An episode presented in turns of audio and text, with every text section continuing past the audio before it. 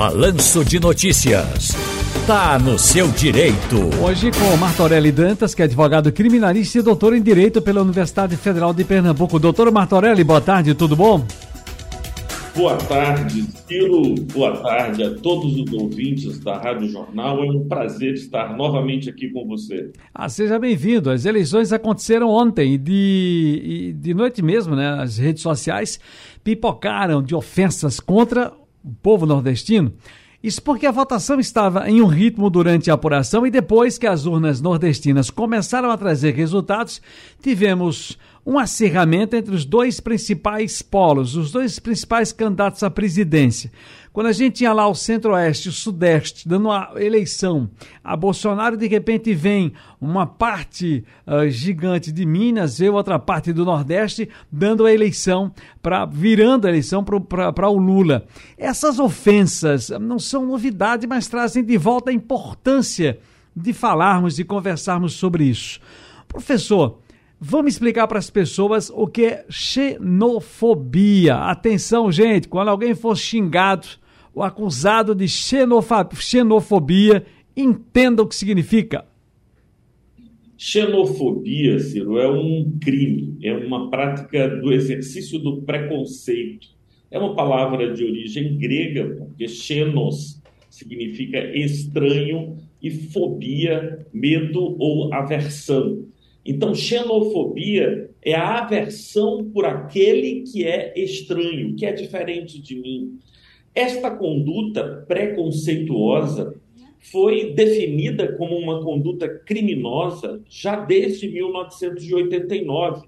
A Lei 7.716 definia uma conduta e essa lei foi renovada em 97 pela Lei 9.457 que no seu artigo 20 define o preconceito racial, étnico, religioso, sexual, ou seja, o preconceito em si, feito contra pessoas que são diferentes, como uma conduta criminosa. Portanto, não é um tipo de gozação, de brincadeira, é uma ofensa, e essa ofensa fere direitos fundamentais que o indivíduo tem. Agora, doutor Martorelli, como é que a gente consegue identificar de fato esse tipo de preconceito? A gente sente, a gente viu, a gente leu, as pessoas acompanham, desde ontem, por exemplo. Isso já aconteceu em outros momentos.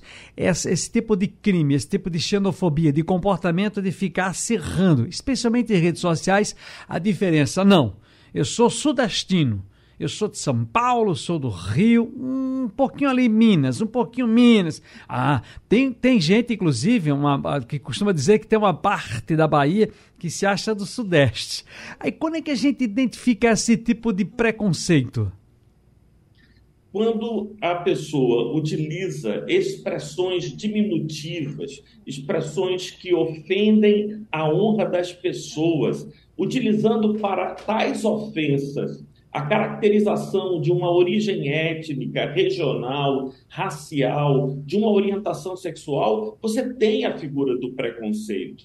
E as, a lei que eu mencionei estabelece que, de uma forma geral, há uma pena de um a quatro anos para aqueles que cometem tais crimes. Se o crime for cometido através de meios de comunicação, como agora estes casos que você se referiu, a pena sobe de dois a cinco anos de reclusão mais multa. Ou seja, é uma pena de média gravidade, mas o importante é mesmo é o espírito da lei que quer coibir esse tipo de comportamento.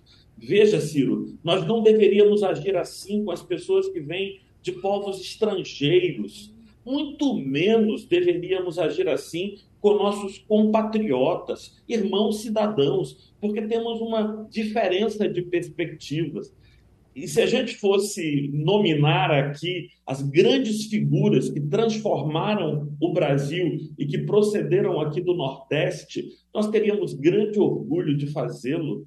Então, não se vê qualquer razão, qualquer justificativa para esse tipo de abordagem, porque nós, tivemos uma determinada orientação. E olhe que Pernambuco e o Nordeste inteiro se viu dividido, como o Brasil todo esteve dividido nesta eleição presidencial. Mas nos estados nordestinos, a, a eleição do ex-presidente Lula, ou seja, a votação foi maior mas não foi completamente é, desproporcional. Nós poderíamos ter, de fato, um peso na eleição e tivemos, mas isso precisa ser respeitado, como você havia dito há pouco.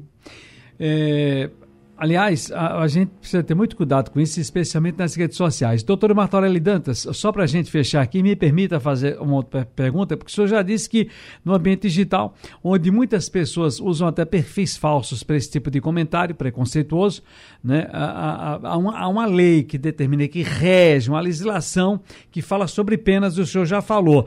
Mas como é que a gente pode fazer a denúncia? Como é que as denúncias podem ser feitas por alguém que se sinta ofendido ou ofendida? Imagine que uma pessoa se sente ofendida e essa pessoa mora aqui na região metropolitana do Recife. Então, existe uma delegacia especializada na região metropolitana do Recife para crimes praticados através do meio cibernético. O indivíduo, qualquer pessoa que se sinta assim ofendida, pode procurar a delegacia e fazer um registro do boletim de ocorrência ou, através de um advogado, oferecer notícia crimes. Então, é importante que nós não deixemos impune esse tipo de comportamento, inclusive acionando, porque, infelizmente, viu, Ciro, às vezes essas pessoas não são aquelas pessoas que estão ali no, numa rede social, num grupo, são às vezes pessoas que estão na mídia, se apresentam como jornalistas e que utilizam tais expressões diminutivas do povo nordestino. Isso não deveria passar impune, até por uma questão pedagógica, educacional, para que nós nos transformemos. Eu ouvia você há pouco dizendo da importância que temos em respeitar as opiniões divergentes, diferentes. Isso ainda mais quando se trata de uma comunidade imensa como é o povo nordestino. Eu estava tentando encontrar aqui, rapaz, o perfil do nosso colega Milton Neves, por quem eu tenho um respeito, admiro, que ontem eu li um comentário dele isso já começou a me preocupar. Deixa eu ver aqui onde é que é. é... Bom, ah, eu perdi aqui, rapaz. Deixa eu ver aqui, rapaz. Eu vou tentar encontrar.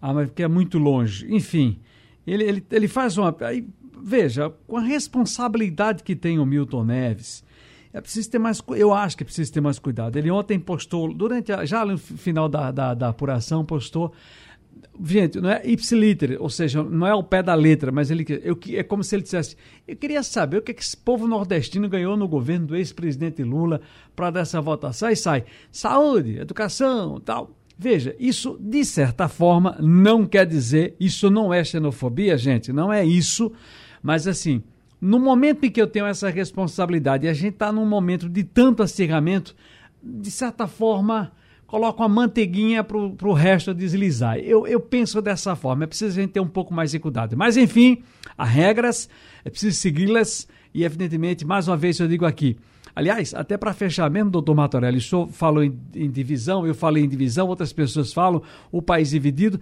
Mas olha, gente, para uma eleição, para um certame, para uma decisão, para algo que a gente vai encerrar um processo, tem que haver divisão. E uma divisão que um lado sai vencendo. É normal, é natural. E que ambos se respeitem. Doutor Martorelli Dantas, muitíssimo obrigado mais uma vez. Um grande abraço. Foi bom ouvi-lo. Um abraço, Ciro. Um abraço a todas e todos os seus ouvintes aí da Rádio Jornal. Um grande Mar abraço. Martorelli Dantas é advogado criminalista e doutor em Direito pela Universidade Federal de Pernambuco.